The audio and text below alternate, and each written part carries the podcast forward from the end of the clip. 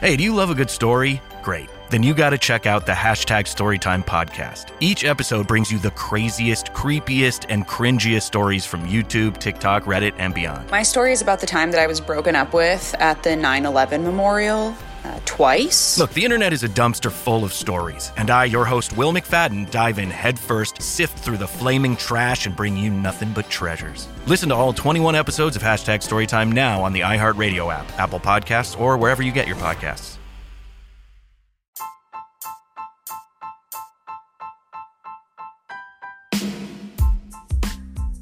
Bienvenidos a Sala 79. Mi nombre es Omar Eduardo Jiménez y este es un podcast donde contamos varias historias que te harán destacar en una charla con amigos. Antes de continuar, déjenme recordarles por favor que me sigan en Spotify, Spreaker, Google Podcast y las más importantes plataformas de podcast. Muy bien, entonces sin más que decir, seguimos que la ciudad de Troya había sido asediada durante 10 largos años pero los atacantes griegos encabezados por Agamenón, Ulises y otros no habían podido aún lograr salvar los muros de la ciudad. El mayor de los, de los griegos, ¿no? Eh, Aquiles, había caído en la batalla, muerto por una flecha que atravesó su talón. Y Ulises, viendo la situación, vio que la ciudad jamás podía ser tomada a la fuerza, por lo que hacía falta algo mejor.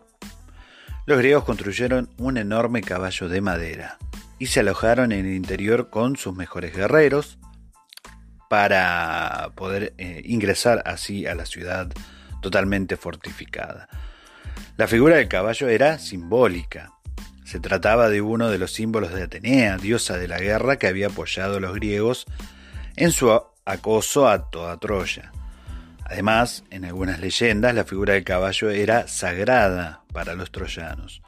Una vez que se acabó de construir el caballo y los guerreros griegos se escondieron dentro, el resto de los griegos simulaban que navegaban bien lejos, hasta Grecia, renunciando a la guerra, cuando en realidad a donde se dirigieron fue a la cercana isla de Tenedos, a ocultarse y esperar los acontecimientos.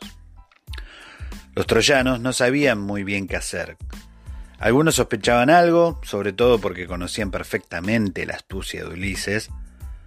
Laocón, sumo sacerdote de Poseidón, o de Apolo según algunos textos históricos, era uno de los hombres que no se fiaban nada del animal de madera. No se cansó de advertir que no podían confiarse en los griegos, aun siendo un regalo como era, incluso lanzó una lanza sobre el caballo, quedando clavada en la madera. Según las versiones posteriores de esta leyenda, fue en ese momento cuando los troyanos capturaron a un joven llamado Sinón, quien había ayudado a los griegos. Cuando le preguntaron sobre el caballo, les dijo que los griegos pensaban que Atenea les había abandonado y que por eso habían construido el caballo para intentar apaciguarse con ella. Los troyanos pudieron ver una prueba más del enfado de Atenea con los griegos. La diosa envió dos grandes serpientes marinas a la ciudad, donde la conte estaba sacrificando un toro al dios Poseidón. Las serpientes devoraron primero a sus dos hijos y luego más tarde al propio Laconte. Los troyanos creyeron que aquello fue una represalia por haber arrojado la lanza hacia el caballo de madera, así que decidieron obviamente tomar al caballo dentro de sus murallas con el fin de apaciguarse ellos con la diosa de la guerra.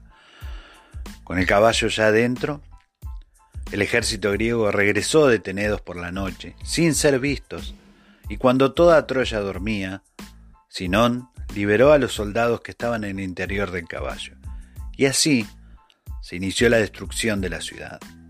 Los soldados abrieron las puertas a sus compañeros y Troya cayó esa misma noche en manos griegas. Una situación donde nos relata de la astucia de los griegos para tratar de poder tomar Troya.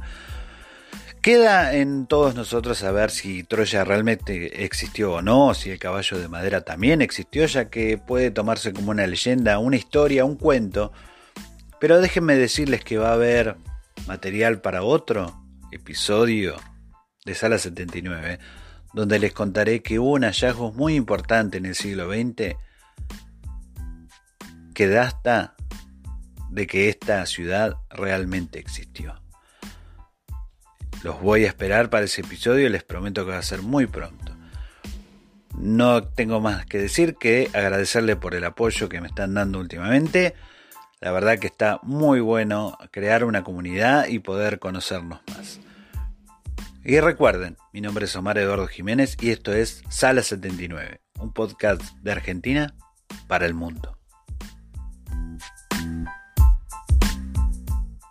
Hey, do you love a good story? Great. Then you got to check out the hashtag Storytime podcast. Each episode brings you the craziest, creepiest, and cringiest stories from YouTube, TikTok, Reddit, and beyond. My story is about the time that I was broken up with at the 9 11 memorial.